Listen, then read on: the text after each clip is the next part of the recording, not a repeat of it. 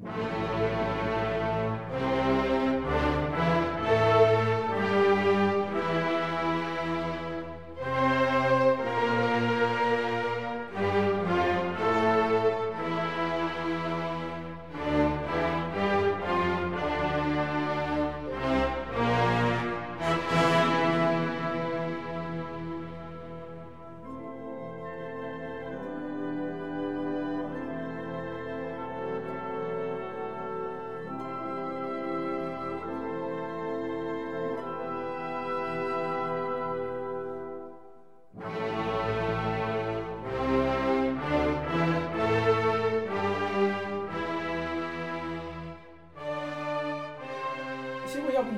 是，就刚才我虽然已经介绍了，要不你还是给大家做个简单自我介绍。啊，好，我叫王新慧，然后我在豆瓣上叫那个 Antigonus，我我不知道怎么那个应该怎么发音啊，就是反正他是希腊名，希腊里面他是个男男性的名字嘛，然后他的女性形式就是安提戈涅，呃，虽然我一开始取这个名字好像也是很久以前很中二的时候看什么战争史的时候取的，但反正后来我就发现，哎，他居然就是安提戈涅的男性版，也很有意思。呃，然后我读的是，对，刚才 Z 已经提到了，我本硕读的是政治学。呃，政治学呢分大致来讲可以分两块儿，一块儿是比较实证的，就是政治科学，或者我们可以称为比较政治。当然，在大学系科划分里面会把比较政治和中国政治分开来，就像中国史、外国史一样。虽然这个其实意义不大，对吧？它纯粹就是一个组织上面的划分，不是方法上面的划分。然后还有一块就是政治理论。然后，其其实我自己。嗯，戏戏剧演出，尤其是现场的戏剧演出，其实我看的不是很多。然后为什么会嗯跑来这儿谈这个希腊戏剧呢？因为嗯，我们那时候在上政治理论的入门课的时候，我们学院老师他首先政治理论这块儿的话，那古希腊是里面蛮重要的一块儿，因为它是源头。然后戏剧呢又是古希腊里面非常重要的一块儿。然后之后我们也会谈到为什么说。戏剧它可能在古希腊的政治理念当中是是非常重要的一块，然后，所以所以其实我对戏剧这个整个这一大块的话，其实不能说是很了解，包括说中国戏曲，呃，可能应该叫三千老师，三千三千老师，三千老师，好，弱水三千那个三千。啊，很好，呃，像中国中国的戏曲我就看的不是很多，然后话剧啊什么的也就看过，一只手掰的，一只手数得过来吧。呃，所以，嗯，哎，反正有有有什么问题，就是大家都可以指出个补充啊。嗯嗯嗯。OK OK，就是这那个新会也不必谦虚，因为当时新会他就是因为我们虽然在豆瓣认识蛮蛮长时间了，当然约出来玩蛮长时间了，但是真的是当时我收到他给我那 Word，我还挺感动的，就是非常认真、非常严谨的探讨。我觉得在现在，嗯，能有这样的一个听众和朋友，我觉得是。挺挺好，挺开心的。那我们就开始吧。就是我们，那我就是我们还不是，K 是已经开始开始发挥自己的 F FBI 能力了，太强了。OK，那我们还是就默认大家都听过那个《瓦力谈》第二期，其实没听过也没关系。那我们就从那个当时开始。就当时新会问了我一个，就是当时他跟我探讨的第一部分，其实就是探讨希腊戏剧的一个问题。其实就是新会当时给我提出来。当时我讲的时候，我当时其实为了讲那个戏台和和剧场啊，我有点浪漫化的去描述那个呃呃古希腊和我们这边的区别。就当时你听的话，会感觉到，哎呦，中国似乎听起来有点一无是处，希腊哪都好。但是当时呢，新会就非常就给我翻转了他的两个视角。第一就是在于这个不是说我们这边就是这边这边没有发展出来那种严肃的悲剧，就全世界哪哪哪都没有发展出来这种严肃的悲剧。所以说，我们不如把这视角翻转一下。当时我们在谈，哎，我们这边为什么这么惨？但是我们不妨翻转一下，也就是说，那为什么希腊这么特殊呢？所以说，第一个问题呢，其实其实就是延续着我们瓦利谈那次的探讨，就是这个希腊戏剧和表演行为中的政治意义以及它的政治教育。因为我当时谈到我们这个中国戏剧，它我们是有那个教化的意意味在的，但其实古希腊那个戏剧，它也是一种公民教育。我们恰恰是要看那古希腊那种悲剧，它的这种教育和我们这边的这种关公耍大刀那种教法，它区别在于哪里？对，这是一。第二呢，那为什么古希腊悲剧中，就是我区别？当初上上一次其实我已经说过了，他就是说我当时的说法是说，是说古希腊这个悲剧有某种公共性和反思在。那它这个公共性反思，它到底在哪里呢？就是它的它的区别跟我们到底是，它它这种这种区别的张力到底在哪里呢？想请那个新辉给我们介绍一下这一部分。嗯，好，就是因为刚开始的时候，我就是听到这一讲，就讲到希腊戏剧的时候，更偏向他的那个个人体验、个人反思的这一块。就就好像我们现在看话剧或者说看别的戏剧，也是我们可能更加注重是一个个人体验。当然这个肯定没有错，呃。希腊戏剧它比较特别的一点，当然也也就是在于它的个人体验，相比于其他文明发展出的一些类似演出，可能是这块是比较突出的、比较强的。但是与此同时呢，就是我们也也不能完全忽视它的另一面，就是另一面也很重要，就是它是作为城邦的一个公共行为、公共仪式、公共的可以说是教育或者说教化。就这个从就叫什么？联动一下那个建筑吧，我就随便讲讲，就是感觉就是从希腊戏剧那个呃希腊剧场那个建筑也可以看得出来，那个剧场它是一个，我感觉首先它的那个声学效果应该很好，对对。对吧？呃，圆形那个剧场。是是是，然后有有一种很强的让大家沉浸进去的感觉，它其实就是首先制造出一种集体的氛围，嗯，然后反而我觉得在中国听戏，就如果是在那种真的是农村的戏台那个比较开放的场地里面。那个沉浸效果肯定很差啊，嗯嗯，就可能只有可能戏台本身它那个顶它那个声乐效果不错，在底下有一个嗯聚集的效果，但是如果你是在戏台的外边来听的话，就感觉那个声音是很散的。对，大家如果听社戏的话，应该知道那个社戏的声乐效果是非常差的，就是那个呃鲁迅说那个社戏，对，他就觉得很吵嘛那时候，对，但是也听不清楚具体在唱什么。对对，呃，我想想，有点紧张，不是不是不是。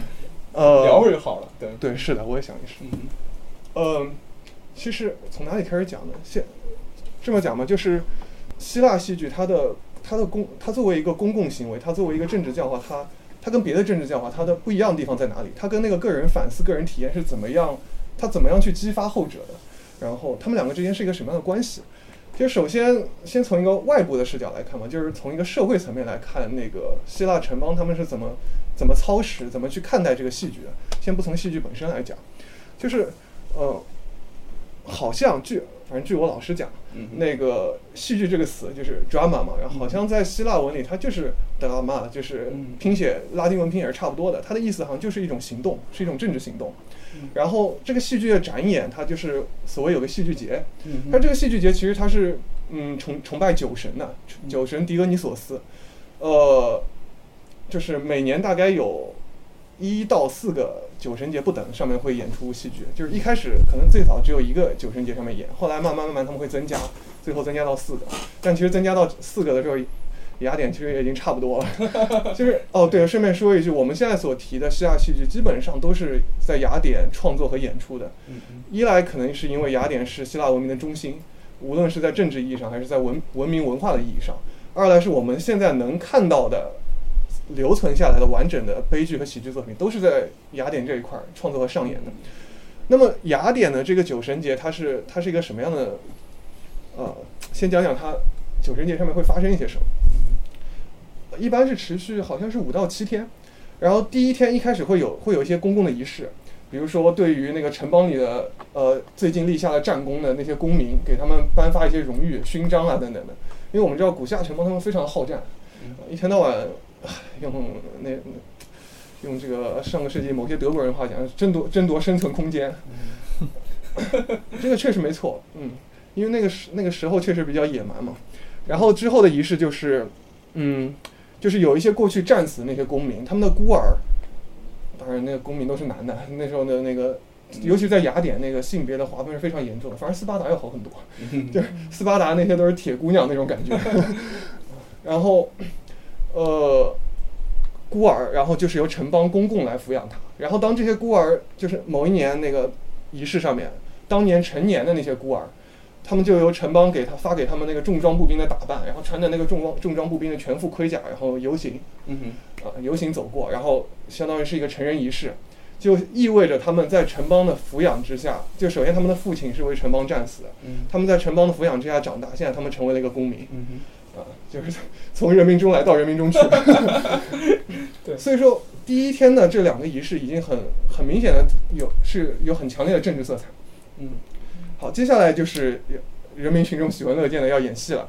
呃，大多数时间一般大多数时间是演悲剧的，大概会演个三到五天，而且这个悲剧呢，它是一个比赛，是个竞赛。嗯呃，每一位作家他要提交三部悲剧，是呃学界叫做三连剧 （trilogy），就是三部曲嘛，必须是三部曲完整的。然后一般来讲，每一天就演一部作家这三部剧。当然，可能三到五天，可能也不知道是不是也会根据有多少作家来提交了。我看三这个三部是就一二三，就是连续连续那种，还是完全不一样？呃，它前后剧情肯定会有关联，它它往往是发生在同同一个家族相关的故事。呃，比如说那个最著名的《俄狄浦斯王三部曲》，第一部是俄狄浦斯王，第二部叫《俄狄浦斯在克勒诺斯》，就是讲他瞎了眼，然后由他的女儿安提格涅带着，呃，云游四方，最后要找到一个归宿的这么一个故事。第三部就是安提格涅，嗯他们是发生在同一个家族的一个故事。你就是，呃，不同的三部曲它可能会有点区别。比如说那个俄瑞斯特斯三部曲，我们现在能看到的完整的两个三部曲应该就是这两个，其他都不完整了，都是单篇的，全剩下的。那个罗瑞斯特斯他的剧情就特别的连贯。就是讲那个是阿伽门农家族，阿伽门农就是荷马史诗里那个盟军统帅嘛，就是讲他，呃，他在回到他的城邦阿尔戈斯以后，后来被他的妻子王后叫什么克吕泰涅、什么斯特拉啥的，那个太长了，被王后给杀死了。呃，然后后来他们的儿子罗瑞斯特斯就又给他父亲复仇，杀死了母亲，然后最后被复仇女神追逐，追逐追逐，最后一路追逐到了我们伟大光荣正确的雅典，在一个民众法庭上面，最后由雅典娜女神裁裁定他无罪。呃这是一个剧情是特别完整的，你如果感觉少了哪一篇都都都不完整，但是那个俄狄浦斯三部曲就感觉可以单拉出来看。嗯但是总的来讲是有一个蛮强烈的关联性的，尤其是在他们希腊人眼里看来，因为那是发生在一个家族里面的故事，在他们眼里看来，这个东西特别有连续性。嗯然后，呃，悲剧演完以后就要就要投票，选出谁是那个冠军。就是希腊人他们是一个特别讲究竞赛，然后求胜欲特别强的这么一个民族。然后，嗯，比如说最著名就是运动会那些竞技项目。其实我们现在看到运动会，能联想到它是一个很有很强烈的竞技竞技性，要比出一个高下。但是其实他们城邦里还有两个非常重要的艺术类的活动，其实也都是一定要比比出来冠军的。一个是戏剧，还有一个就是合唱。嗯嗯，然后戏剧节的最后一天呢，上午演的是叫一个萨提尔剧，或者叫萨图罗斯剧。这是个很奇怪的剧，就是这个萨提尔他是一种半神，就生活在那种森林里面的。他他的他他的整个人的身体大体上是个人的形态，但是头上有两个羊角。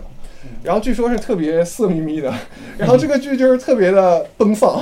而且非常的直接，可能可能都不太讲话的，可能都是动作，我不太确定啊。就是反正因为这个东西现在肯定也我们也看不到，流传不下来。然后呃，而且据说他很多时候是把那个神话题材做各种各样的变形，就是对神做各种各样的嘲讽、戏讽、呃戏仿等等的。我我听说好像前些年有一些什么。什么成人版的超人啊，成人版的漫威的英雄片啊，什么我不知道跟那个像不像啊。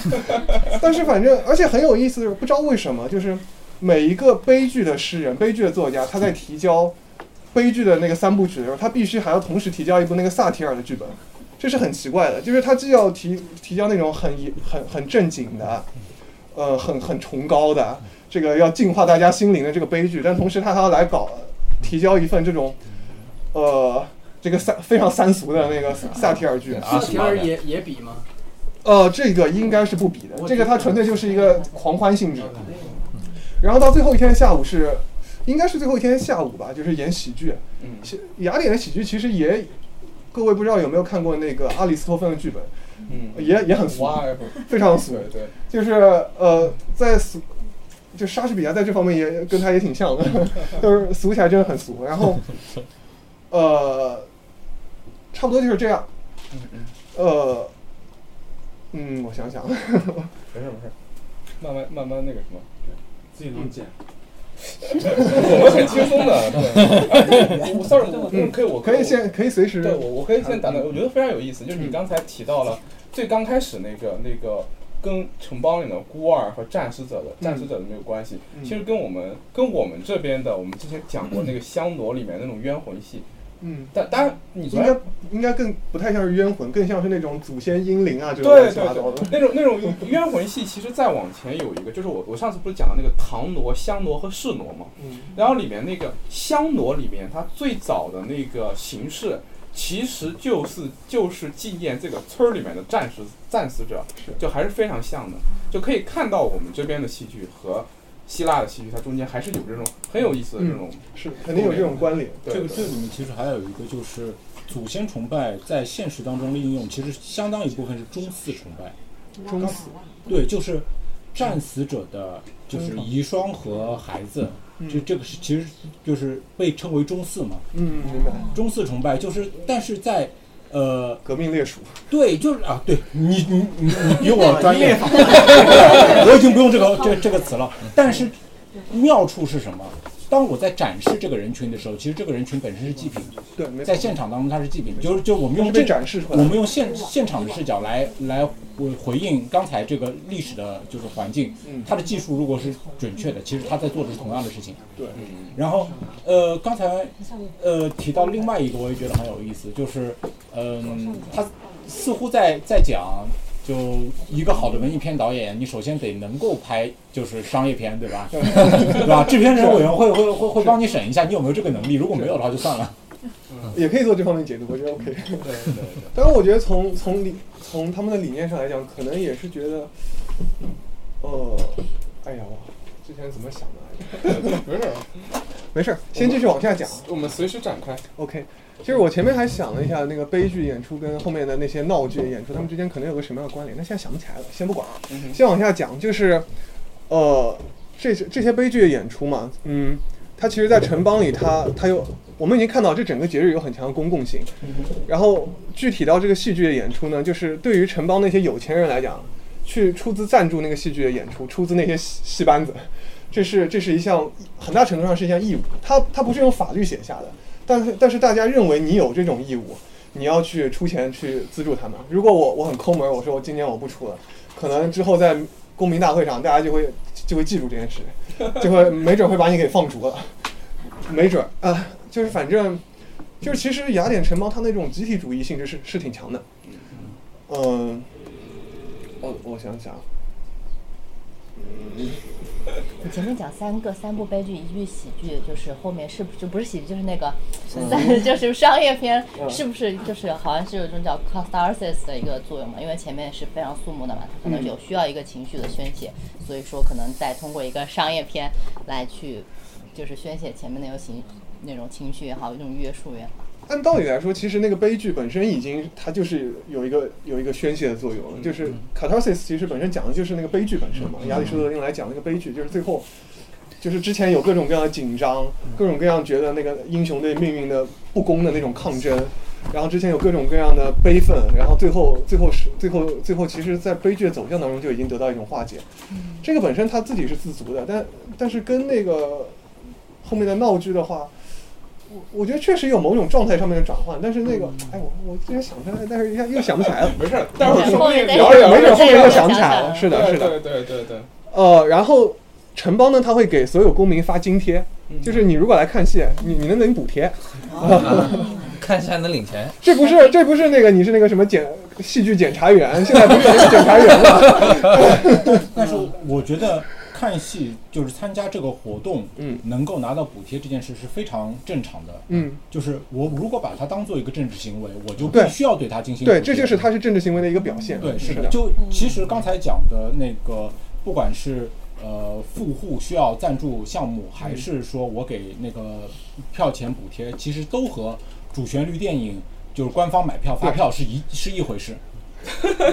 你这方面是的，这方面是是的，对对，但但但但这两个当然不能等同。嗯。其实它其实其实它跟那个像的一点，恰恰是它跟我们现在戏剧作为一个商业行为的区别。嗯。就是我们现在如果是通过一个就是通过一种商业行为去理解戏剧的时候，会觉得这些东西不正常。嗯。但是你放置到那个语境下，对。就是就会去重重新把这个戏剧这件事情，在经过了就是我们现代社会把它商业包装这个东西给剥除掉之后，看到它底下跟政治行为的那个勾连的时候，就能理解当时为什么要发补贴，为什么要对对对这样。就是当时大家呃那个公民他们都喜欢看看悲剧嘛，一部分可能是因为那时候还比较集体主义，然后还有就是其实随着那个时代的时代的演变，其实你就看三大悲剧下去，到最后那个欧里比得斯，感觉他加的商业元素就越来越多了，什么血腥暴力，然后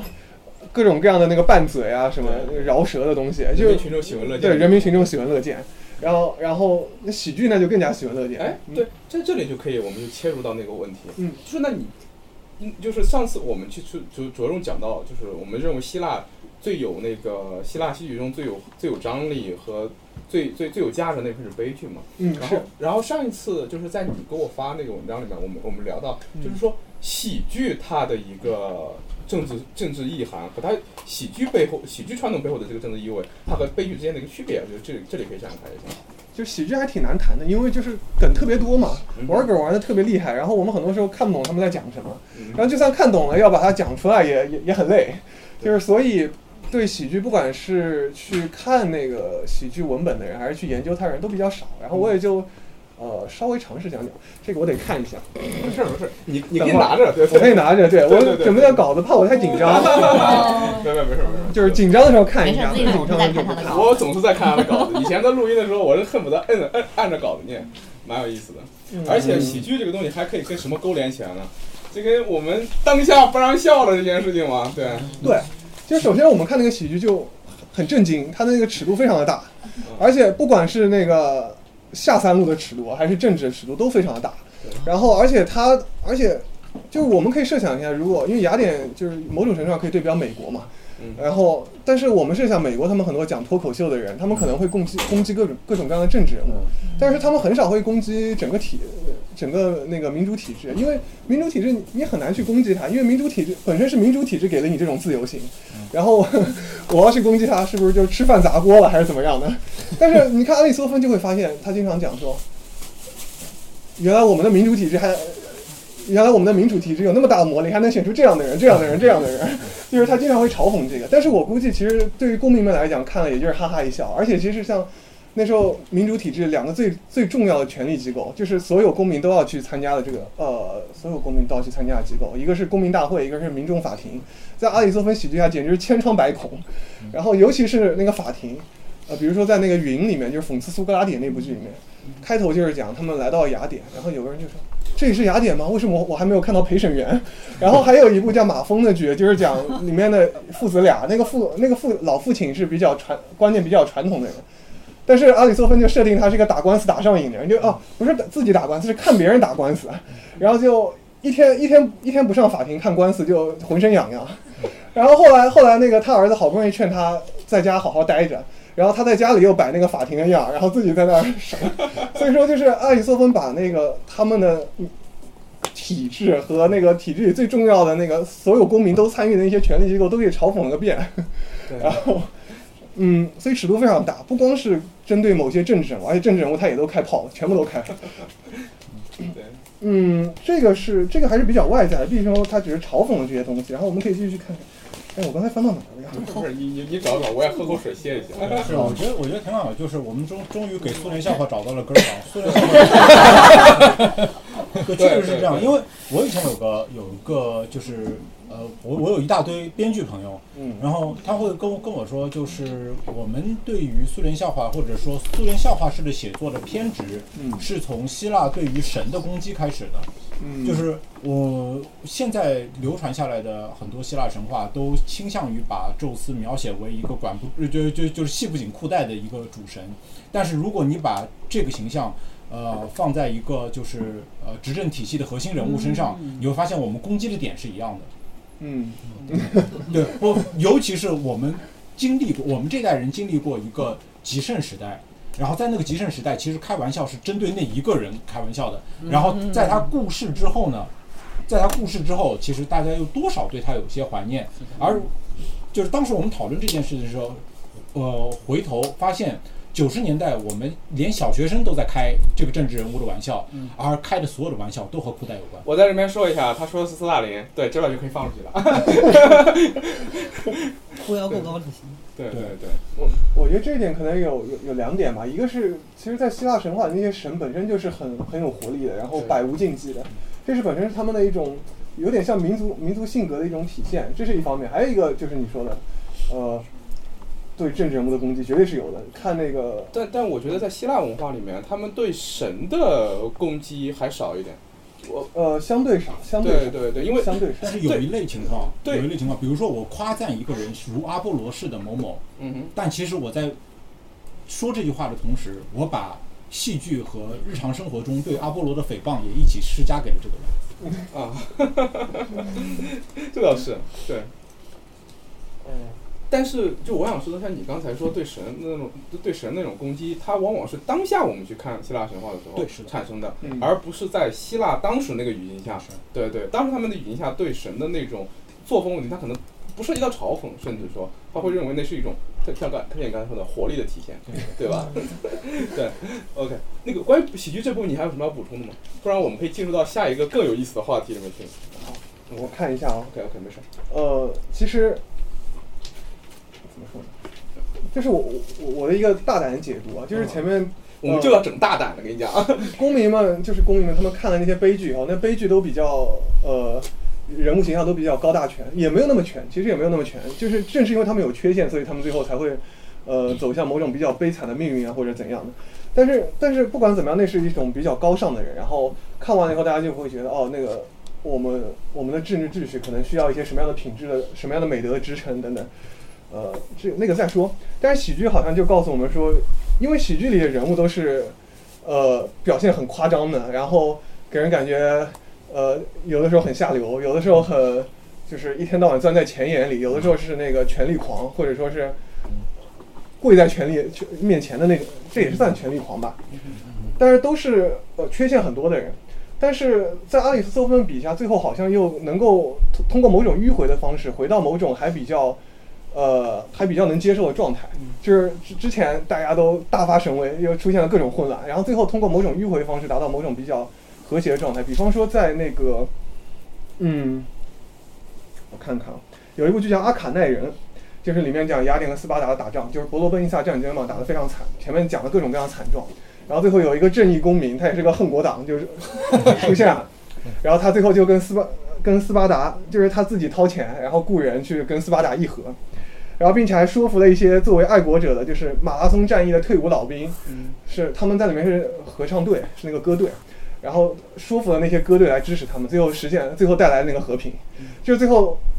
确实实现到了那种嗯比较符合秩序、比较符合大家对正义和平的这些呃。就是比较符合正义和和平的那种和呃，就是那个和平的状态，但是是通过一些非常非常非常离谱的方式来达到的。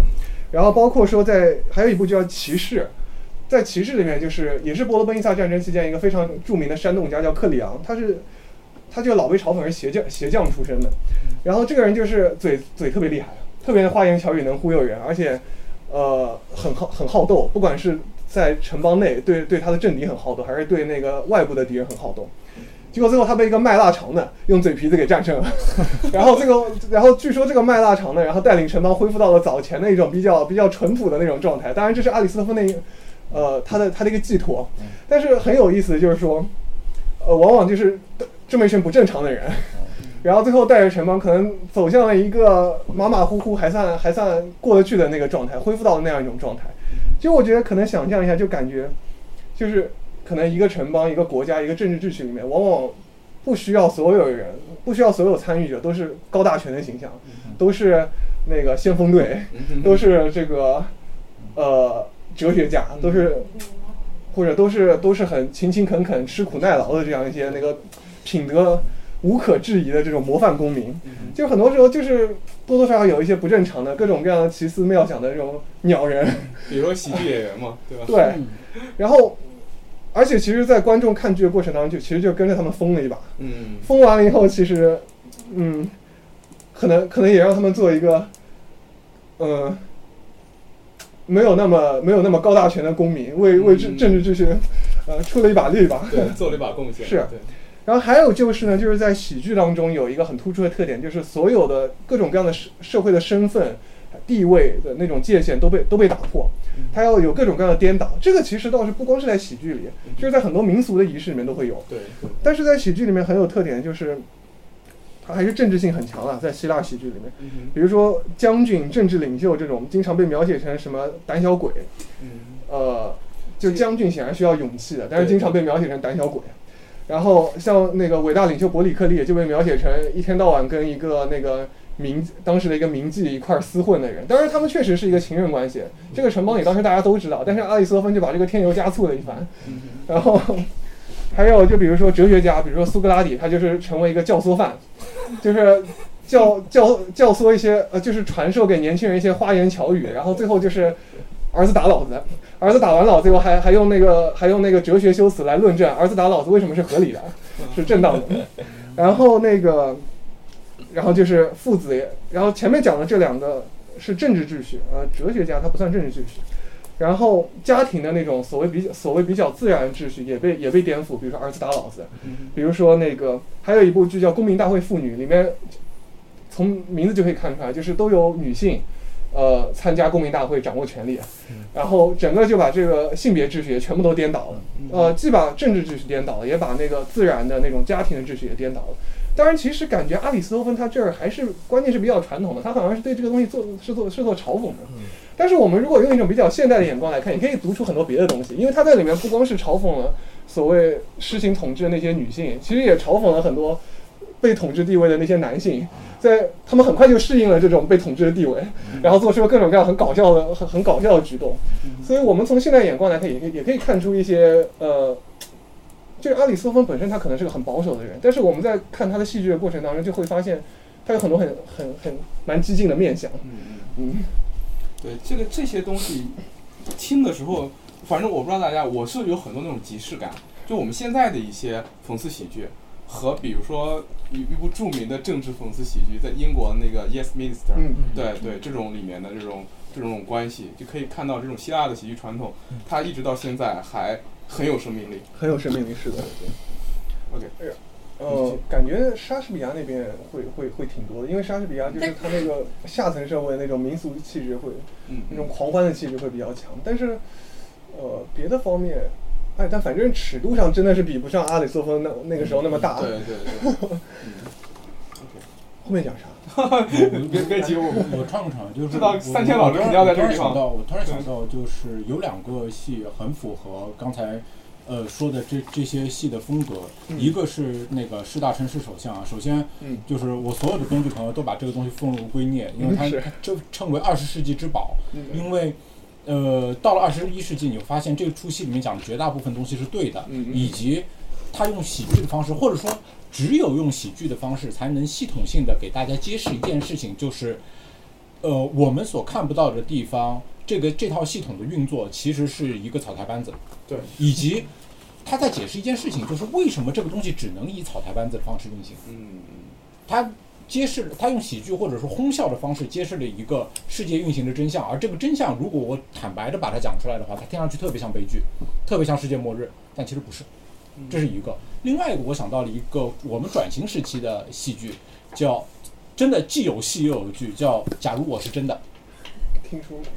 假如我是真的是那个在剧场演出过，也有一个电影版，呃，电影版还是那个香港拍摄的啊，你就可大家可以去找。好像是谭咏麟演的。啊，对对对，是的，就是就就这个版本非常有意思，以及那个时期徐克拍了很多呃有就是舞台剧风格的那个电影，呃，都都推荐大家去去去去找来看一下。其实在，呃演绎过程中，或者说呃编导演在制作的过程中，都使用了就是希腊式戏剧的方法。嗯，OK，就是刚才我我们说到这个喜剧这部分，其实为了引引出来什么呢？就刚才我们聊到了希腊的悲剧和喜剧。之前我们那期瓦力谈就是一个对比嘛。那其实我还找到了两部我们上次提到过的两部戏，就是在上次的瓦力谈里面，我们提到两出我们就是中国的戏剧，一出叫《窦娥冤》，嗯一出一出叫《赵氏孤儿》。这两这两部呢，我觉得从这两部上面就能看出来我们这边戏剧传统上面很有意思的一部分。首先我们说《窦娥冤》，《窦娥冤》大家就算没看过，应该上学的时候也学过它的文本片段，也大概知道它是怎么回事儿。但是我们不妨拿希腊的这个悲剧或者喜剧的方式去看它，就是说这个《窦娥冤》它到底是不是一出悲剧？它是一出悲剧吗？所以说，大家大家想想，因为它符不符，比如说它符不符合我们，呃，刚才谈到希腊悲剧的那种那种它里面的关于的这种这种结构张力，还有就是说，如果我们以以一个喜剧的方式去理解它，会会有什么神奇的、神奇的、神奇的、神奇的理解方式呢？我们可以听新会给我们聊一聊这部分。对，嗯，其实刚才还还没有从内部的，就是从悲剧的内部的角度来讲悲剧。那再说吧，没事没事没事，你你你再说，先可以以。先讲窦娥冤。嗯，嗯，因为悲剧一讲停不下来了，实在是 因为太丰富了。对对对，呃，我跟我这样，我先接着前面喜剧那个，我再提一点，然后我们来讲窦娥冤。就喜为什么说那个希腊喜剧，就是它有它它的一个政治意义，它的公民教育意义在哪儿呢？就是呃，很大程度上它是通过它首先那个喜剧它讲的是在城邦内部发生的事情，但它是通过把城邦内部的各种秩序、各种身份都颠倒过来，然后因为某种程度上一个秩序它想要演化，它想要嗯不断的去改良它自己，因为只有改良它才能存续嘛。它如果一直静止不变，它肯定活不下去的。然后呃，它它需要某种嗯改良和再生的动力。其实喜剧给它提供的就是这种通过质疑现有的这种秩序、现有这种身份地位界限，呃，去冲击它，呃，在就是带着大家在思想上造个反。嗯就很多时候，就我们说一一个一个国家一个政治制度，当然这是一种比较古早的说法，认为它如果要很长时间保持一个活力的话，就是西方人会说它需要一个外敌。当然，我们中国人是爱好和平的民族，我们不这么讲。对，因为西方人他们确实很多时候在打仗嘛。呃，但是如果我们不要用战争这样的手段，尤其是我们现在觉得就是战争，就是大家大家都最好就不要打，那是那是很正常的。那那我们在思想上造个反嘛，在思想上打一仗。嗯然后另外一方面，悲剧的话，它其实它很多时候是是跨出了这个城邦界限，在人与神之间，在城邦的内外，他去他去他去再挑战城邦的那个秩序，那是另一回事儿。好，我们先讲窦娥冤。窦娥冤因为它剧情它主要讲的就是一个受迫害、受冤屈的故事嘛。这个剧情很简单，我看了，我还我还我还又去拉了一下，发现它就四幕，每一幕都非常短对，一下子就看完了那个剧然后。这个当时那个那个那个新会也给我转了一个版本，我发在群里面了，是吧？但是我转的啊不是，我是转的是鬼戏。嗯，对对对，我讲的是鬼戏。记错了，对对。就是窦娥冤呢，嗯，大家看的时候，主要还是我觉得啊，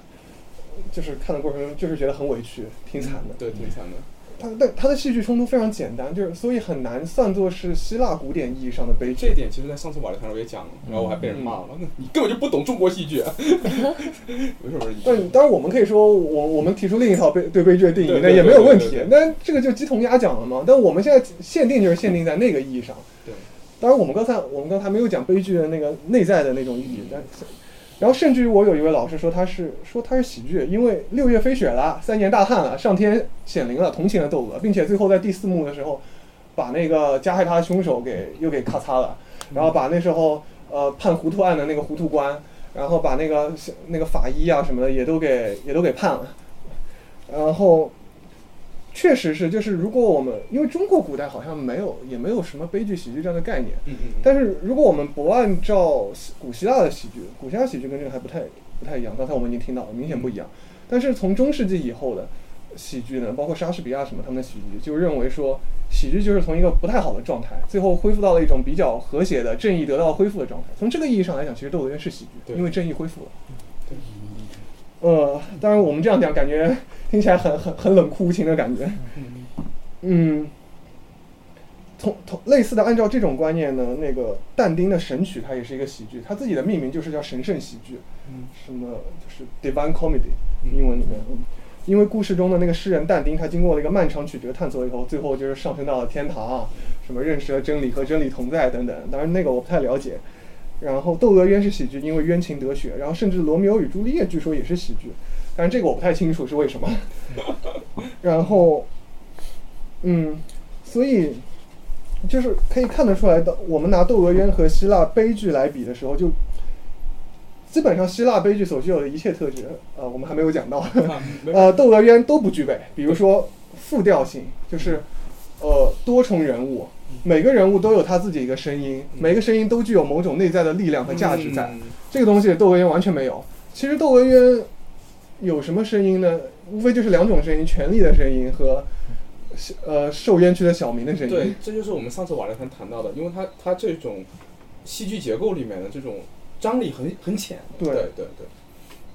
然后价值和信念之间的冲突没有，嗯然后古希腊的悲剧，它往往它结局是处在一个不太和谐的断裂的状态，像是一个不和谐音。只有极少的悲剧，起码我们看到的悲剧里面极少是，呃，那个像俄瑞斯特斯那样来到了伪光正的雅典，对对对，那是很少的。还有就是所谓亚里士多德说的，悲剧是模仿比我们更高的人，嗯就是英雄，这这里面也没有。还有就是悲剧主人公往往有时候不一定是主人公，也包括很多次要的人物，他的人格上具有一种一致性，就是他很认死理，认定了某一件事情或者某一个道理就一定要去做，不惜一切代价，尤其是不惜自己不惜自己的生命去做这件事情，这里面都没有。呃，我觉得可能窦窦娥冤比较打动人的还是在于情感上面的，嗯。就是首先冤情很巨大，嗯。然后窦娥窦娥的那个怨情也很巨大，对。冤和怨，然后更像主要还是在一个很单一的这么一个等级化的结构、权力结构之下，它发出一种呐喊，对，就是一个呐喊。所以说，在我们这边，就是上次我们在瓦里谈谈到，在希腊的那种公民政治中，因为它的权力结构相对平等，所以剥开这一层底下之后，那些信念和价值的冲突、个人和城邦的冲突，还有我个人的这些一致性，我才得以可以探讨。而在窦娥冤这种戏剧传统下，我们就可以看出来，你除了探讨这种等级结构的本身之外，你不把它拿开，你下面都都都碰不到。但是窦娥冤本身，它甚至都没有把这个等级结构给掀开。是，这就是它，它它真正意义上悲剧的点在于这里。对，那我这里有一个补充，就是刚才我们在讲，就是希希腊的传统戏剧，其实还有一个特征，或者说我们现在在重新演绎这些戏剧，按照它嗯被呃起底出来的文本的话，我可以把大多数戏剧当中的不同角色理解为同一个人的不同状态，或者是不同性格，嗯所以它呈现，它可以被理解为一种内在战争。嗯，可呃，对，是的，对，就是我一个人在面对面对巨大的困难，面对人生的就是选择过程中，我的不同的部分在进行对话，对这是戏剧的某一个面。对，而呃，我们的传统戏剧它更多的是一个叙事，是一个故事，它并不存在说我的角色的统一性，嗯。嗯，它本身状态会发生变化，但是并没有办法，呃，就不同角色之间的，比如说和成公道之间的对话，并不是同一个人的对话和和分析。嗯但是，我这里可能会会有一个呃引申啊，嗯。其实，在西方政治传统当中，它也可以把一个国家当中针锋相对的不同势力理解为共同在推进这个国家的运作。是的，是的，嗯在这个就是我在戏剧传统和政治传统上，在这这里可以建立建立一个统一性，所以他与我不是敌人，就是这样的，他是他是另一个我。对，而我们的传统当中可能缺一个这样的就是辩证视视角，对，是就是，嗯，如果把它放在家庭环境下，可能更立体一些，更立体一些。但这里就就存在一个问题，呃，我我把它引向了政治，再引回家庭，就是《窦娥冤》这个文本特别好，它表现出什么？为什么我们在面对公共事务和就是家庭事务的讨论中中特别习惯于把自己置于一个受害者位置？对，因为我们坚信人生如戏剧，而在悲剧中，一个受迫害的人物，他最终能够回到一个正正直的状态，正义都必将得到彰显。那么在这之前有一个什么样的就是自我演出效果呢？就是我先把这个不公正表现的以夸张的方式表现出来。那么这也是为什么现在就在互联网沟通当中，越来越多的人是抑郁症。我没办法跟他跟跟他讨论，一旦讨讨论深了，他就觉得受到了迫害，或者或者快抑郁了。这就是当时三千老师在群里面转那个涂鸦，为什么在当时这么具有现实，就在当下这么具有现实意义的这个原因。大家知道那涂鸦吧？你可以在那个墙上那个吗？对抑郁症是被社会强奸后感染的性病，对，是那句吧？对，是是是是是但是这个涂鸦本身，它的就是它表达了一种情绪，但这种情绪表达本身具有一种荒谬性，嗯。对。就是它本身也是一种演出。嗯。那么，呃，这种演出呢，就变成什么？如果没有良好的戏剧传统，那么演出就在生活中无处不在。对。是的，是的，对。对，你看，这就是置身事内嗯，得出的感受，绝对是不一样的。对，刚才我们说到那个悲剧传统，为什么那个扣儿一直压着没讲呢？嗯，我们就要在下一个问题里面讲，就是说，如果说我们中国这边有哪出戏最像一个希腊悲剧的话，可能就是赵氏孤儿了。嗯，对是，虽然说上次我说啊，赵赵氏孤儿不是我们中国人写的，伏尔泰写的嘛，但他其实在最前面的时候，就早期，他有一些画本和演绎，其实把这个故事结构呢，呃，已经给大概梳理出来了，相当于说是伏尔泰在这个基础上面进一步把它打造成了一个非常具有悲剧张力的这么一出戏。所以说，那在这里呢，我们就可以，呃，请那个新会来跟我们聊聊《赵氏孤儿》这部剧，然后借着这个赵氏孤儿的契机来给我们讲一讲那个希腊悲剧的这个传统内核又是什么样子的，好吧？非常好的一个机会，对，就是赵氏孤儿，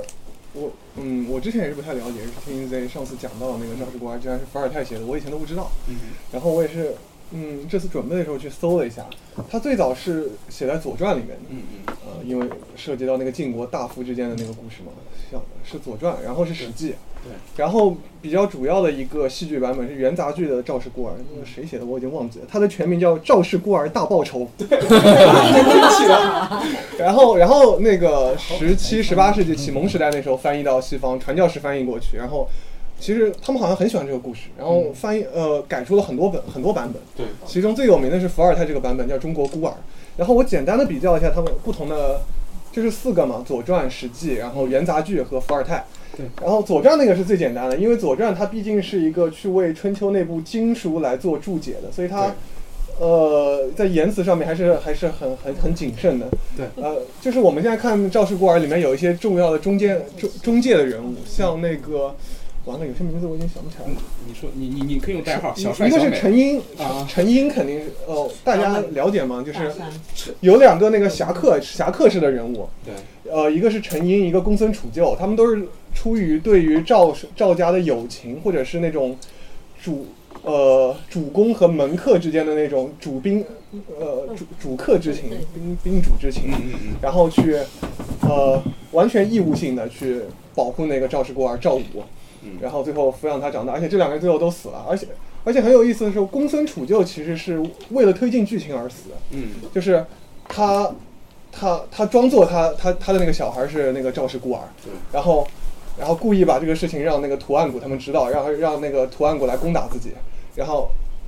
公孙杵臼和他那个孩子就死了，这样就好像那个赵氏孤儿已经死了嘛，赵家就那个绝后了。然后，但是陈英的死其实是很在司马迁的笔下，嗯。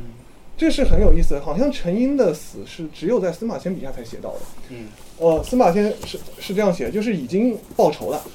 呃，图案谷已经被那个晋国国君给呃晋国国君嗯加上赵家人他们给干掉了，然后那个赵武已经又获得了他的那个家族的那个身份地位公爵，啊不肯定不是公爵，我说错了，是什么爵我不忘了，但是这个时候陈英自杀了，为什么呢？就是按理说完全没有必要啊，但是陈英就说我的事情已经做完了，嗯就自杀了。这个这这一点是只有在司马迁写的，元杂剧没有写，伏尔泰应该也没有写。伏尔泰那个我没有看得太仔细。嗯呃，我我们先讲那个元杂剧吧。嗯元杂剧它基本上也是一个就是复仇故事，已经讲了嘛，大报仇，嗯所以它的悲剧性也是很不足的。嗯按照我们前面讲的观念，它其实是个喜剧，对因为嗯报仇了，成功了。嗯然后，呃，happy ending。然后伏尔泰那个版本《中国孤儿》，就是我我猜想，可能给给那时候给那个市民们看，给元朝那些市民们看的时候，他们可能也很也再加那个尾巴，就陈英自杀那个尾巴，可能大家都会觉得很很很不理解，很奇怪，就破坏了这个 happy ending，而且感觉跟跟主线剧情完全没有任何关系。可能他，所以他把这个给删掉了，可能是这样。然后伏尔泰版本呢，它这个首先他把那个整个的场景设定都给换了，嗯换成什么成吉思汗时代什么的，可能是因为那个欧洲人对成吉思汗印象特别深，嗯。啊，觉得这个东西实在是太牛了，就是东方人的一个，他们他们觉得东方帝王就是这样的。嗯。然后那个赵氏孤儿可能是另外一个什么族的一个一个，呃，反正内族的他们的那个贵族家家庭或者说君王家庭里面的一个。然后成吉思汗蒙古人把他们家其他人都给杀了，然后他要去报仇，杀掉了一个，也不知道杀没杀，反正最后他到了成吉思汗的面前，然后跟成吉思汗发生了一些激烈呃发生了一些对话，然后最后成吉思汗宽恕了他，然后剧情到此结束。其实这个剧情。呃，很神奇。嗯然后在一定程度上，他有一点悲剧意味，他因为他跟成吉思汗交锋了。嗯他们作为两个，虽然在地位上差异巨大，但是在那一幕里面，他们的人格是基本平等的。对，呃，赵氏孤儿这一边呢，他虽然显然显然又地位又比较低下，而且又是一个仇家，感觉应该是呃蒙古人一一见就应该把他杀了的这么一种人，应该应该是，按理说我们觉得应该头都抬不起来，讲话应该都哆哆嗦嗦的，都都不敢看成吉思汗的这么应该应该跪在地下。嗯然后，但是显然他是以一个平等的人格跟成吉成吉思汗对话，而且成吉思汗认可了他的人格是平等的，嗯认为你是一个你是个人物，你是个英雄，然后并且最后决定施展他的那个专制君主的宽宏大量。这也是伏尔泰那个年代启蒙时代的思想家他们很喜欢讲的一个事情，就是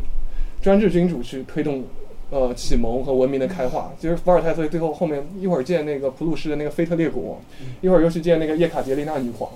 就是很喜欢推动这个事情。但不管怎么说，就是有这么一种平等的对话，有这么一种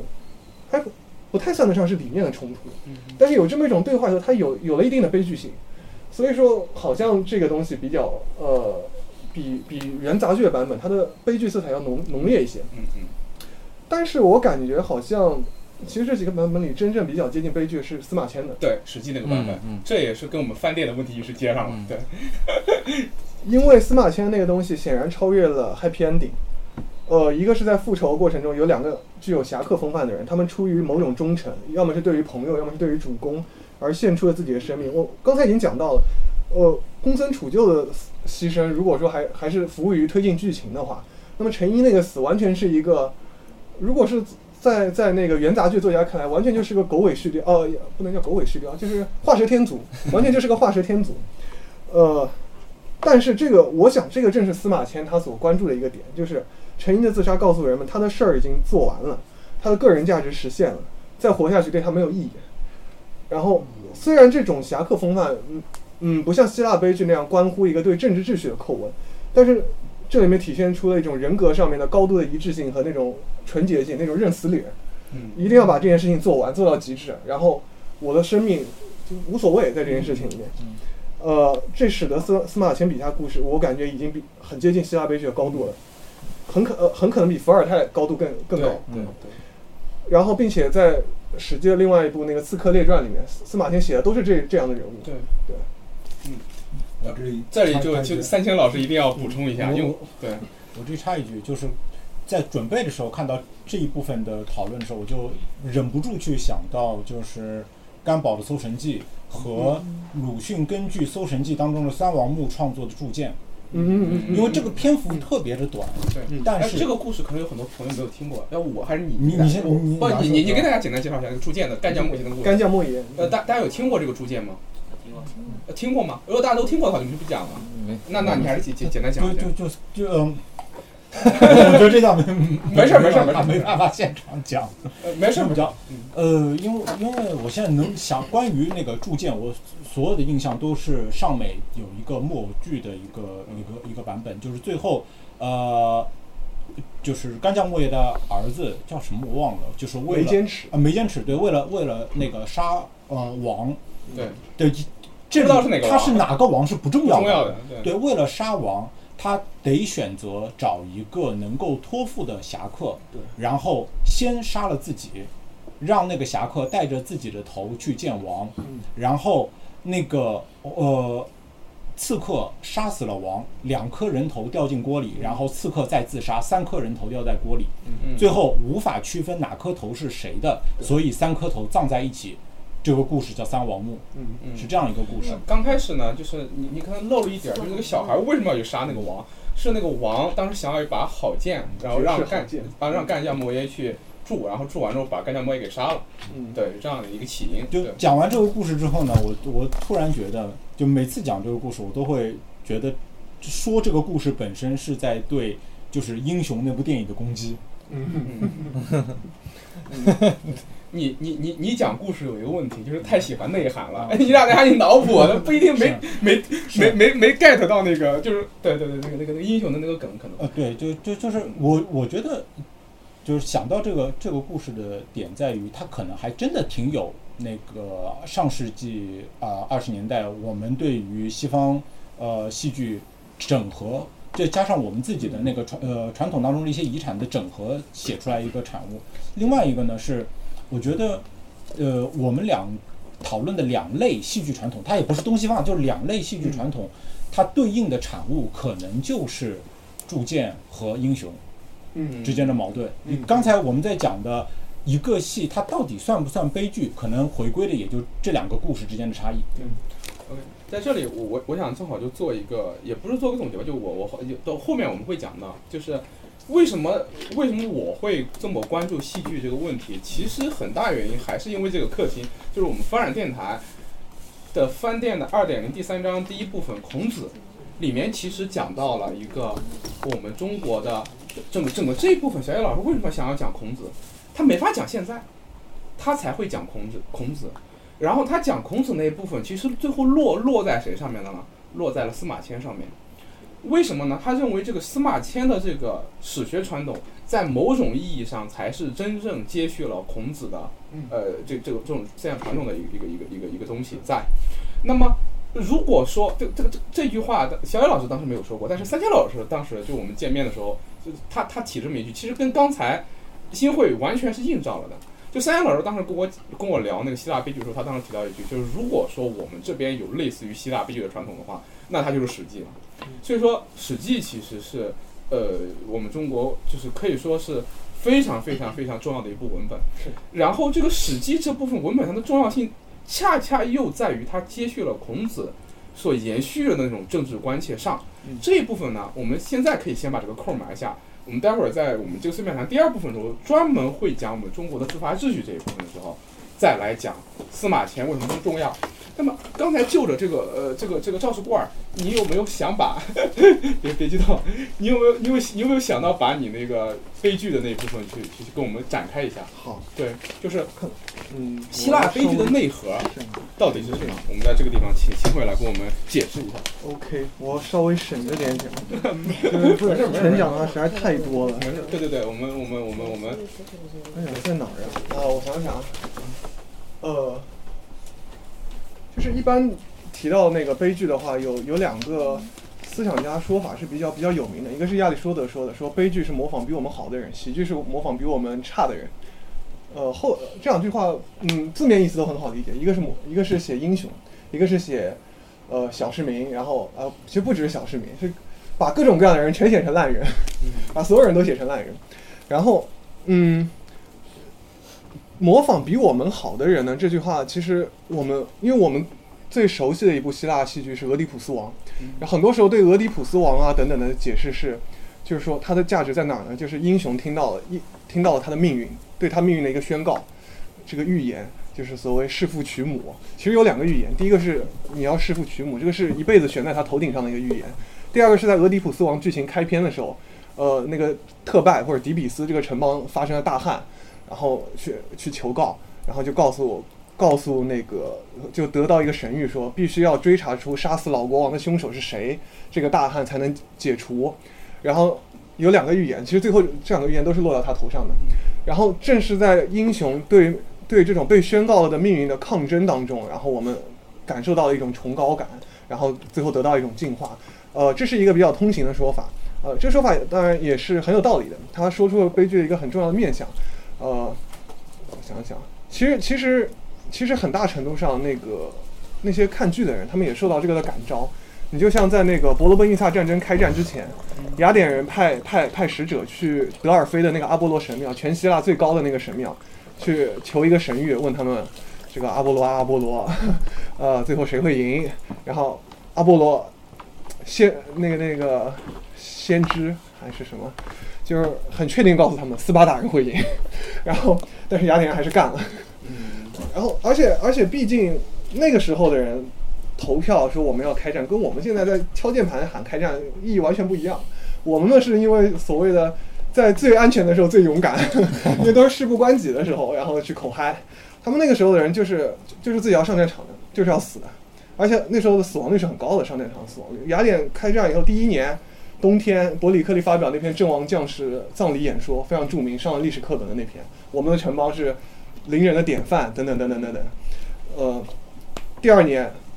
大瘟疫，城邦死了一大堆人，伯里克利也死了。整个城邦在修昔底的在修昔底德笔下，整个城邦习俗那些所谓美好的纯良的风俗，全部都全部全部都被颠覆了，因为死人大家都不敢埋啊，等等等等。呃，但是不管怎么样，就是在雅典人看来，他们在他们自我定位看来，他们是一个向命运抗争的这么一种形象。哦，然后第二个说法呢是黑格尔讲的。黑格尔他在讲安提格涅的时候，认为就是安提格涅，不知道大家剧情比较呃熟悉嘛？那我稍微讲讲。默默认翻点都啊默认啊，可以吗那还是讲讲吧，讲讲吧，讲讲吧，讲讲吧。简单来讲，就是那个安提格涅是俄狄浦斯的女儿嘛，对，然后他的两个哥哥，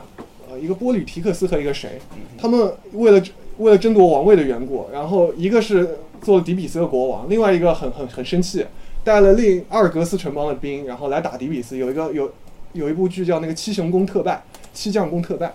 呃，讲的就是这个。然后兄弟俩都战死了，战死了以后，呃，俄狄浦斯的妹夫，也就是安提格涅的舅舅吧，嗯，舅舅舅，呃，克列翁当了国王，他就下了个命令，说按照城邦法律，这两兄弟俩，一个是城邦英雄，我们要给他以最光辉的那个下葬；另外一个是叛徒，不准埋，谁埋他谁就一起死。然后，那么这就是一个基本的设定。然后安提格涅就是坚坚定的，就是他是我的哥哥，他是我的亲人，我一定要去埋他。对。然后这个是神的一种，因为它是一种自然的血脉的连接。他认为这是呃，这在这里神法超过了城邦法，神法超过了人法。然后，呃，简单来讲呢，就是后来就是他跟克里国王克里翁就呃发生了冲突。那么黑格尔就对，对，嗯我后面可能还会再提到。那么黑格尔对这个的解读呢，就是认为说安提格涅它代表了一种比较古早的家族时代的那种自然法，而克列翁代表了一种嗯国家时代的比较理性的法律，一个人力的法，对人力的法，而且一个欠缺一点理性，后面一个更理性一些，然后但是前一个那个感情更丰沛一些，情感上更丰富一些。就是他认为，因为黑格尔把世界历史解读为就是不同的时代精神碰撞，然后一点一点，最后上升到了一个高大全的什么世界精神，就是既要有感性又要有理性，既要又要还要，什么都要。对然后呃，这个解读呢，呃，这两这两种论述它其实各有各的道理啊。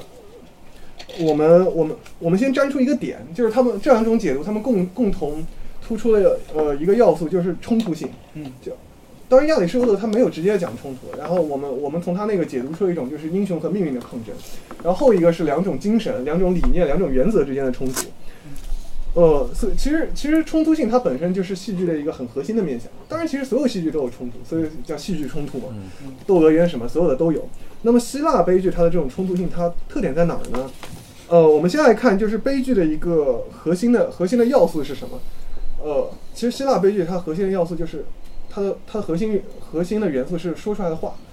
它首先是建立在语言之上，希腊人叫 logos，在他们的 logos 里面，它包含了很多意思，既有语言，也有诗，有逻辑、理性等等。就是在他们看来，诗也好，逻辑也好，理性也好，他们都必须建立在语言之上，必须要说出来才行。但中国人可能就未必这么理解。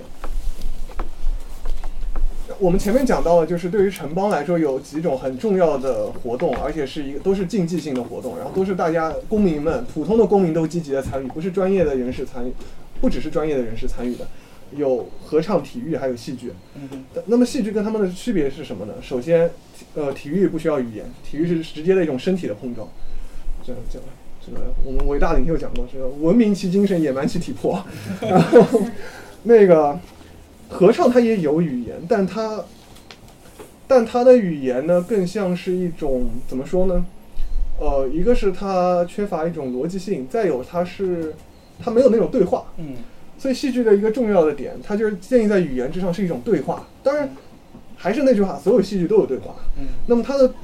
他们它的对话呢，它的特点就是我们刚才已经提到，它有一种复调性，它有一种多声部的表达，嗯就像那个西方音乐一样，它有一种多声部。我们我们接下来可以就可以看一下它的这种多声部表达体现在，就回到安提格涅。嗯呃，我们刚才提到说，安提格涅可能被认为代表一种血肉的联系，这种自然的关联，这种自然法。而克勒克勒翁他代表的是国家这么一套人为制定的法律，比较理性。呃，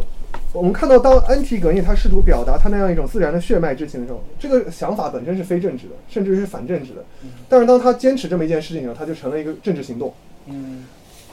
嗯，而克雷翁呢，他他刚开始他是说我是城邦法律的守卫者，我是一个非常公正的、不偏不倚的执法者。但是在和安提戈涅的对话当中，克雷翁也变得越来越偏执，最后最后就是两个人吵得都下不来台了。克雷翁就就是气急败坏说：“不不治你我就不姓克啊！” 这种感觉，就是最后就诉诸到了呃权力，而且更准确说是暴力。嗯，因为权力其实它有不同的面向，但是它其实主要就是诉诸到暴力。呃，到这个时候，他就是讲统治者对被统治者的权利，以及他还讲到就是男人对女人的权利，就是你是个女人，你就应该服从我。嗯，这《安提戈涅》也是一部到现在可以说是，也是个女性局状的文本。是的对对，像那个我昨天转的那部剧呢，它是上个世纪一个法国导演他改编的。嗯那个法国人他的特点就是他嗯，更多的是一种个人个人意志的表达，他的那个政治性，包括在对克雷翁对对克瑞翁那种，克瑞翁后来也越来越偏执，越来越直接，就是用暴力来取代了法律这个事情，他没怎么表达出来。这种政治的一面，他没有表达的很强，啊、他主要是一种个人化表达。但是我们也看到他他在表露那种女性的，呃，表表露那种个人意志的时候，非常有力量。对，这一部剧昨天我也转到我们群里面那个聊天记录里面了，然后那个安提格内的版本也是非常推荐大家去看一看的，是就跟我们就是比较常见的版本是不太一样的。而且它的另外一个好处是，它其实把索福克勒斯的悲剧的主线都拉下来了，嗯，剧情都没落，所以我们可以既要那个剧情的大概，又又要一种比较现代化的新的表达，又又又是既要又要了。呃，然后呃，后来发生了什么呢？就是这种冲突的结果是什么？安提格涅他是求仁得仁，然后他把他的哥哥埋葬了以后，然后被关在一个地洞里，然后自杀了。嗯然后克瑞翁的儿子也是安提格涅的未婚未婚夫，叫海蒙。他后来去找安提格涅，然后跟他一起自杀。他先跟他的父亲发生非常激烈的冲突，然后也自杀了。然后克瑞翁的妻子王后也自杀。我觉得这个死的人有点太多了，但是反正不管怎么样，就是他他好像说出一个道理，就是当国家的法律和政治，当他完全不顾及那种自然人情的时候，我们好像认为国家是超越了自然人情。但是如果当他跟自然人情切断关联的时候，好像这这也变成了一件很危险的事情。他他既会威胁到家庭，也会威胁到城邦自己，嗯也会威胁到城邦。当然，这部剧里面对城邦的威胁还没有那么大，主要是这个统治家族嗯整个就断绝了，嗯整个就断绝了。科瑞翁也绝后了，然后俄俄狄浦斯那个家族也绝后了，嗯嗯然后呃，但我们也可以说是城邦有个危机啊，嗯。然后另外一方面，我们再来看《俄狄浦斯王》这部剧的冲突是什么样的。嗯就说俄狄浦斯他接到神谕，说要找出要揪出那个，呃，揪出那个隐藏在人民群众当中一小撮，就是杀死了老国王拉伊奥斯的人。这时候城邦才能停止饥荒这个灾难。俄狄浦斯自我感觉就非常良好，因为他是一个很有智慧的人，他是个很擅长解谜的人。我们都知道他解开了斯芬克斯那个谜语。呃，然后他就他就反复的讲说，说所有的情况我都要掌握，在搜在查案的这个过程当中。然后，然后对于先知，还有对于他的妹夫克瑞翁，他都表现得非常愤怒，因为先知告诉他说，先知就是，呃，叫什么遮遮掩掩的，就是不敢表现的不太敢讲这个话。然后俄狄俄狄浦斯就很生气，说凭什么你不敢讲啊？你是不是在包庇谁啊？然后先知就越来越讲的越来越直白，越来越愤怒，就矛头直指俄狄浦斯。俄狄浦斯就跟他闹掰说，是不是克瑞翁派你来的？是不是为了目的就是把我给把我给驱逐了？克瑞翁就自己当国王。然后这么一个非常有智慧，认为自己相当全能的这么一个人，他确实挺有智慧的，不然也解不出那个谜。但是在他和这些人的对话当中，他在在这个剧情的开展当中，他就展现出他自大和狂妄。嗯然后他认为自己是个第一，认为自己是个绝对好人，这个杀老头的事情跟他肯定不沾边。当然，我们也我们也看到他确实不是个坏人，只不过是命运降落到了他的头上。之前那个杀国老光的事情也是一个也是个意外。对而且对那边也是确实惹着惹着他了。责任全在老国王。他那那边也确实是在用那个权力来来压他，就是你这不知天高地厚的小毛孩子滚一边去，然后俄里普斯就生气了，就怒了，就把他干掉了。就是希腊人，他们就是这样的，就是武德充沛。武德充沛，而且不容自不容许自己的那个尊严受到一丝一毫的侵犯，就跟什么日本武士似的。然后，因为他们也是那种贵族武士社会嘛。第二呢，他认为自己是个非常聪明的人，但是这是这是个要害，正是他的过度聪明使他走向了自大，而这是这种正是这种自大使得他最后的那个遭难是在观众们看来是理所当然的了。就是如果光仅仅是那个神神谕那个命运的宣判的话，我们就觉得这个人好惨啊，他凭什么受到这个这么不公正的待遇呢？他是一个好人，又是个聪明的人。但是正是在剧情的开展当中，他在应对那个神谕的过程当中，在抗争的过程当中，他很越来越暴躁，越来越自大，越来越狂妄。然后我们就发现哦，这个命运落到他头上是有道理的，这是这其实也是神意在展开的这么一个过程。在这个过程当中，俄狄浦斯所代表的人那种英雄、那种统治者那种气概，包括说人人的智慧、人的尊严、人的勇敢，也包括人的狂妄和自大。呃，他和先知特瑞西阿斯所代表的那样一种，嗯，他所宣判的神意、命运的那种不可知、不可测，以及神意在公终极意义上的一种公正，这个人和神之间发生发生了冲突。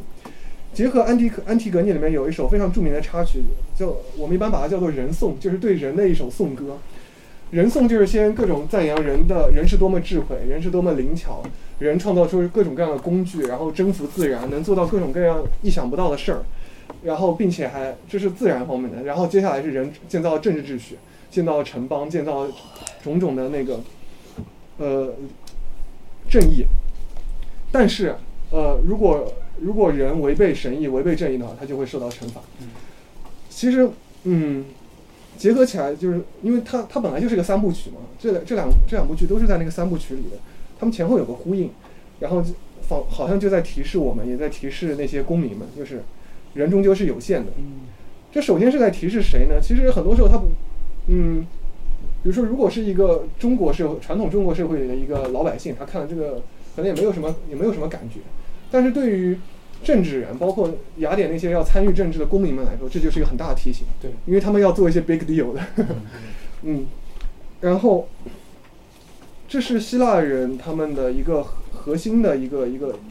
告诫，就是有一条很著名的神谕叫认识你自己，还有一条叫凡事不要过度。这是希腊人非常讲究的一个节制的品德。所以通过这两处悲剧当中的言语的交锋。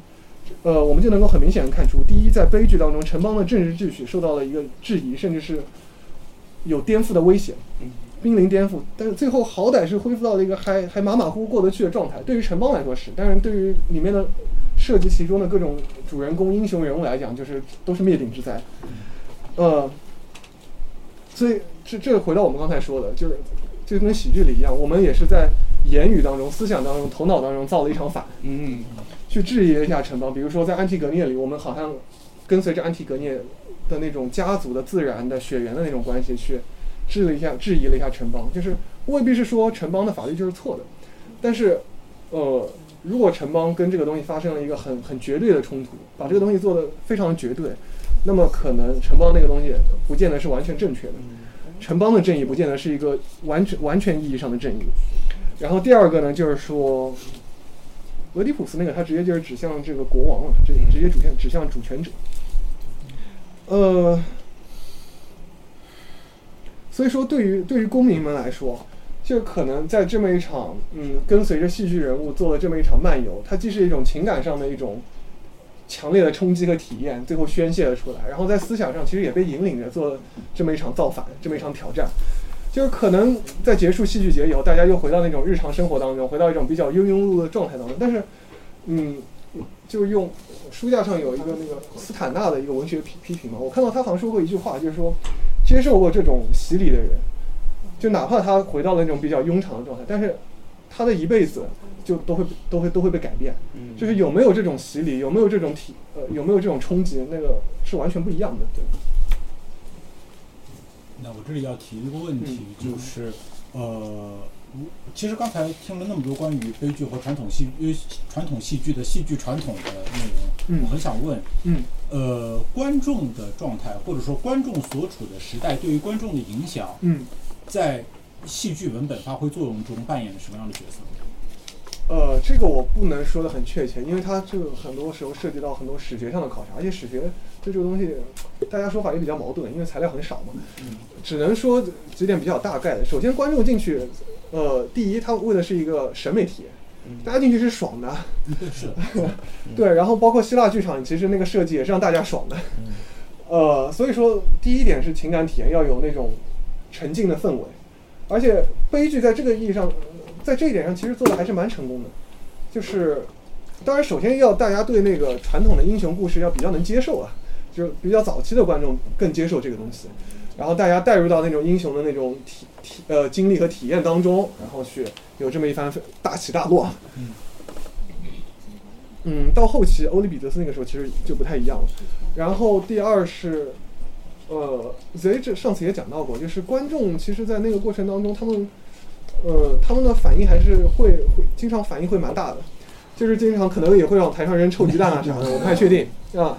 就是因为我们可以看到，首先那个悲剧它毕竟是个竞赛，对，竞赛就大家都要投票的，而且就是能讲完的都很少，讲的不好就被中中间骂骂还是什么。对，是，而且它不像我们现在的那个音乐类的那种、那种、那那种节目，大家一个镜头扫过，观众都都在哭啊什么的，那个 那不会的，因为在那种场景里面，观众就是一个在黑暗里面的沉默的，对，观众是一个完全被动的那个那个那种状态，在我们现在那种节目节目现场里面，对，然后灯光全打在舞台上面，这个是瓦格纳发明的。嗯，对对对，对，所以尼采后来把瓦格纳狠狠的骂了一顿。对对对，然后，但是在那个希腊剧场里面，观众首先也没有什，应该也没有什么灯光，都是白天演的。对，观众在高处，呃，演员在低处。然后这个这个在在那个权力关系上，就是不说谁高谁低吧，起码观众起码观众不是在那个完全被动的那个位置上面。然后，其实话说回来，观众会从什么角度来评判这些戏剧，包括人臭鸡蛋，觉得他演的不好呢？我觉得也也也很难是从那种很高尚的崇高的角度吧。很多时候，因为大家都是俗人，可能很多时候也是从一个演员扮相好不好，唱的好不好，那个台那个台词那个功底功底到不到位等等这些角度来讲，我觉得他我猜测啊，包括也看了一些那个相关的材料，但是他们讲的都不清楚。我觉得更多时候不是通过那种他讲了一个多么高深的道理，这个道理讲的好不好来评判来投票的，肯定不会是。他更多的可能还是从那些基本功的、技术的角度，然后包括对那个故事的演绎怎么样来来来来评判的。嗯。因为其其实刚才提这个问题，是因为我有个切身感受。去年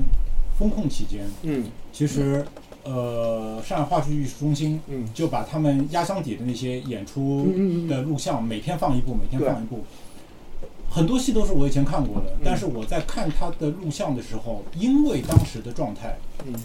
我有我对很多戏有了新全新的理解，嗯觉得他确实展开说说呢？啊，这个不行，我啊这个这个要再收再收三十五块钱吗？这个这个主要是什么？就涉及到就是里面会有很多，就当年我们演李自成啊，我们排这出戏的时候的用心。嗯嗯，当初这出戏是一个献礼剧，我们排这出戏的用心和当呃去年在疫情期间我再看这出戏。能够品出来的味道，或者说我作为一个观剧者，我的自我代入，那就涉及到什么？对就是呃现代生活的希腊性。嗯就是我们每个人是带着自己的生活，带着带着生活的重担和由此产生的审美欲望、贪婪的审美欲望去沉浸到戏戏剧和电影院当中去的。那么我能够得到什么？在这个过程当中，其实就我们的政治观点是在这个过程当中形成的，这是一种政治参与的前兆。嗯嗯当你以这样的方式，呃，就是带入一个观众，其实你的创作欲望、你的政治参与的欲望是是是蓬勃发展的。是的，是的，所以我才说，就是因为那个时代，就刚才那些话，就是这些看过戏剧的人，他们的生活再也不像以前一样，不是因为他们是普通人，是因为他们有繁重的生活。对，嗯。没错，对，如果如果我抛弃了这些，是一个无所用心的人，那么他们不管是看戏多沉重的戏，或者说多深刻的电影，他得出来的都只是从技术上、技巧上泛泛而谈的一些影评和和剧评。对，没错，对，对就是，就是你在生活中有无尽的问不完的问题，就这个事情怎么会这样，那个事情怎么会那样？为什么我我看出去的世界是一团屎？那我在看一出戏的时候，我才能发现这样那样的问题。对这里就想说一下，就为什么是上一期我跟白猿那期播客，不知道你听没听？就是我们讲到那个里面那个末日状态。对，是呃其实呃去年那个 lockdown，但李是在那个 lockdown 之后，我记得是他跟我说的，还是哪次闲聊的时候，就是那个 lockdown 的状态，在某种意义上把所有人抛掷到了一个希腊的那个状态。对，嗯，就是我们在 lockdown 之前，我们的生活是完全就现代生活是有一种可以剥离它的，就是现代中国生活是有一种可以剥离政治的假象的，嗯。就是我不关心政治，政治也不关心我，而 lockdown 把我们放到了古希腊那个状态下，嗯。就是你不关心政治，政治会来关心你的这个状态对，下，是就是对。就特别有，就我们现在讲那个时代特别有现代感，因为俄乌战争，对，因为经历了疫情，因为现在的生活依然有着就是有有这种特殊性，对。包括这种特殊性也也映照到，就是饭店有一系有一个系列是讲那个会影片的，会影片为什么要用为什么要用我回忆一个过去发生的事，再回忆当时的那场会的一个一一个方法，其实和我们现在经常讲，呃，就就或者说拍戏用特殊历史年代当中的经历特殊历史时期的人的这样的就是展开方式是一样的一。样的，这我举的所有的例子都是二十世纪之后的中国。嗯，对对对。其实想要说的，也就是现代生活具有一种希腊性，并不是我们言必称希腊。对是的，我得想想这段怎么剪，因为觉得还是有必要放进去的。然后我我这边就是回应一下刚才新会讲的那部分。你看我我们其实就是说还是得请新会来讲，就让我去讲希腊希腊希腊悲剧，我肯定讲不到这个深度。但是你看我们饭店是非常非常推崇古希腊的悲剧的，像刚才就是你讲那两两两部戏剧，在小小老师那边都讲过。嗯。刚才我们提到两点，第一个是《俄狄浦斯》这部戏剧它的一个特殊性，嗯。就是它跟那个叫什么阿伽门农他儿子叫啥来着？俄俄瑞斯特斯，呃，俄瑞斯特斯那部戏剧的不一样在于，俄狄浦斯这个这个这个三部曲，它每一部相对来讲独立，嗯。或者说它的前两部更连贯一点，嗯然后最后一部可以单独拿出来。对。刚非常有意思的是，刚才新会是把安提戈涅先讲的，因为安提戈涅它讲的是一个人和城邦之间的关系和人和城邦之间的冲突，嗯也就是呃自然法和人力的法之间的一个冲突。而前两部，俄狄浦斯，俄狄浦斯讲的是什么呢？讲的是人跟自己的命运之间的这么一个关系。嗯对，呃，其实我们能从这个关系中去看到它中中间的这种内在的连贯性和希腊人对这个对一个英雄人物的成长历程，包括对一个家族的命运的他们这个描述，可以看出来希腊人当时的那个那个关切是什么，嗯而正是这种关切塑造了整个希腊的一个悲剧传统。是和可还有就是从刚才那个新会的讲述中，我们就可以看出来，为什么古希腊的悲剧这么具有强烈的政治性，它跟政治之间的关系，包括刚才三言老师的这个引述，我觉得就不言而喻了。然后在这边我还想引，就是就借着刚才那个新会讲的那个内容做一个引申。就刚才新会讲希腊，无论是悲剧还是戏剧的时候，都强调了一个什么呢？就强调了一个语言，这个东西是希腊的戏剧，无论悲剧还是喜剧，跟我们跟后希腊时代的戏剧的非常重要不同的地方，和它跟我们这边的戏剧传统很不同的地方。因为希腊的戏剧，就像我上次在瓦砾坛时候讲的一样，它不好看。对，因为它的所有的艺术形式都是围绕语言的，而希腊悲剧的正统的继承者是什么呢？是莎士比亚和莎士比亚开启的文学传统，而之后的中世纪的那些杂耍呀，包括后来的歌剧啊，再包括后来的因为歌剧、舞台剧、话剧产生出来的这一套我们现在看到的丰富的这种这种这种这种电影啊之类的东西，它跟就是说你把你把电影跟古希腊悲剧之间的传统和就当然他们都可以在一个谱系里面去找他们各自的位置，但你说他们这个亲疏关系的来讲的话，文学跟古希腊悲剧的这种直接的关系是更紧密的。所以说我们在去理解希腊悲剧的时候，还是要去看它的这个文学性。那在这里，我们就能勾连到什么了呢？就是我们这边跟古希腊对比的时候，我们就不能拿我们这边的戏剧去对比，就是拿我们后面宋元之后产生的这些，就是已经具有了一定的现代性的这些，呃，这些戏戏剧啊、元杂剧啊去跟它比。我们恰恰要看的是我们这边跟它能对比的那个传统是什么呢？是司马迁的那个传统，嗯司马迁那个传统是史。学的传统，是史学的传统。所以说这里就是我们就可以去去去看到，就是究竟我们这两边能拿来比的是什么？还有希腊特殊在哪里？中国特殊在哪里？就是我们就这样就可以理得比较清了。那正好就在这个点上面，我们就可以接到下一个非常有意思的话题，是什么呢？就是那为什么希腊只有希腊诞生了这个悲剧，嗯而别的地方没有诞生这种悲剧嗯。其实这个答案在刚才新会的讲述中已经不言而喻了嗯，就是因为希腊的悲剧是跟他们的政治传统紧密的扣在一起的嗯，没有希腊的城邦政治传统，没有希腊的公民生活，没有希腊那种强烈的每个人都介入其中的公民政治，就产生不了这样的悲剧传统嗯。那那就扣回来，那我们这边的政治传统是什么样子的？所以说第二部分呢，就整个整个我们这个瓦力谈的今天的第二部分，我们就从戏剧跳到政治上面来，我们来看一看我们中国的政治传统和我们的史学传统这这这个这这个这个复杂张力，然后也非常期待中间作为一个置身事内的三千老师在里面的内内容的介入。OK，那我还是首先抛出第一个问题，还是我我先补充一个什么我先补充一下，就是刚才我们讲安安提戈涅的时候，我特别想推荐一部戏，是北京人艺的，嗯叫那个呃北街南院。北街南院，北京南院去年他没有，就是在人艺，他其实也搞了就是过往作品的一个呃网上展演，但是这部戏被跳掉。了。它是一部呃那个非典结束之后。描写非典时期啊、大杂院当中的人生活状态的一哦一出戏。听说过，而这出戏本身它的诞生非常的坎坷，嗯，非常的坎坷。它是当时得一看，对当年两个新人编剧，有的在在 B 站上面有全本两个列入课题片单。对，南院机场北京，北街南院，草头那个院是吧？呃，没有没有，大院的院子大院大院子北街南院院的。对，哦，是的，嗯好，这个推荐挺好的。OK，我给前面讲的先打两个补丁吧。OK 前前一部分就是呃，我因为正好谈完悲剧，我们呃呼应前面说过一句话，就是喜剧和悲剧都是一种思想上的造反。喜剧它是在城邦内部做一个大的颠倒，天翻地覆，而悲剧呢，它往往是拉到一个极限场景里面去，它往往是在城邦秩序的边界这个地方来进行一个扣挑战和叩问。比如说，俄狄浦斯是呃城邦的统治者跟神之间的一种冲突，安提格涅是跟家族，就是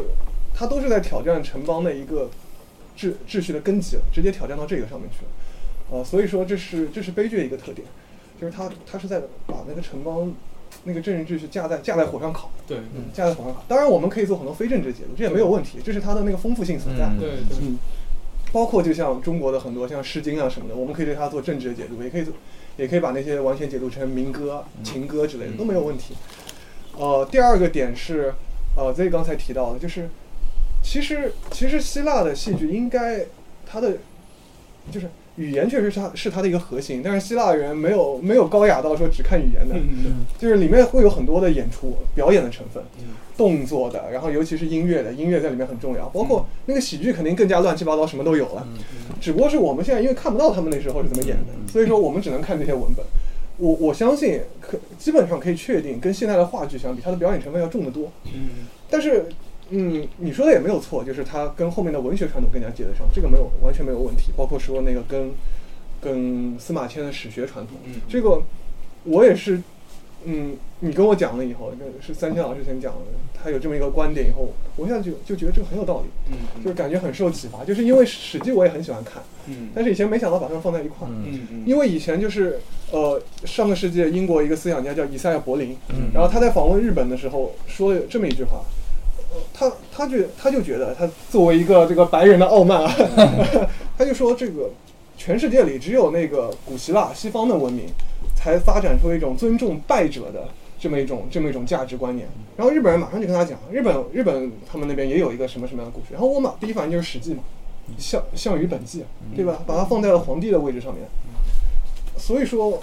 现在在这么一联想，就觉得这很有道理。对对，他们 确实有很大的呼应性。这也是拜翻转电台 所赐，对。然后，对对对对那我们继续第二个章节。，OK OK OK OK。但是刚才嗯你刚才讲说那个就最后的悲剧都会进行评比，最后是嗯怎么样评出来一个？哦，它的规则是这样，这个正好我查过了。呃，是因为雅典它分为十个十个部落，然后他的参政啊什么都是按照十个部落来划分那个席位、名额什么的。然后呃，评比就是每每每一个部落他要提交一份名单，好像是五个人，每个部落提交出五个人的评委名单，然后最后一共五十个人来来投票。呃，最搞笑的是，首先那个计票人，呃，是那个执政官，嗯是执政官亲自做这个事情。嗯然后执政官从那个票里面，他就摸出五张票，五张票里面如果决出来，那就那那就决出来了；如果没有决出来，再继续摸，继续摸，继续摸。所以说，我觉得这里面这个这个事情很有意思。第一方面他，们是摸出来的，从票箱里面摸那个票啊，跟双色球一样。抽奖啊，对，就是他把那个嗯把票投进去了嘛。啊，所以说这个事情，我觉得它很有意思。第一点，它显然是对那个公民投票的一个模仿；对第二点，它它是一个戏法，对，就是一方面它展现出我们雅典人是这是这么办事儿的，这是我们的政治文明的体现；第二点，它是个搞笑，Why so serious？这这就很有意思，因为我们都需要一些搞笑嘛。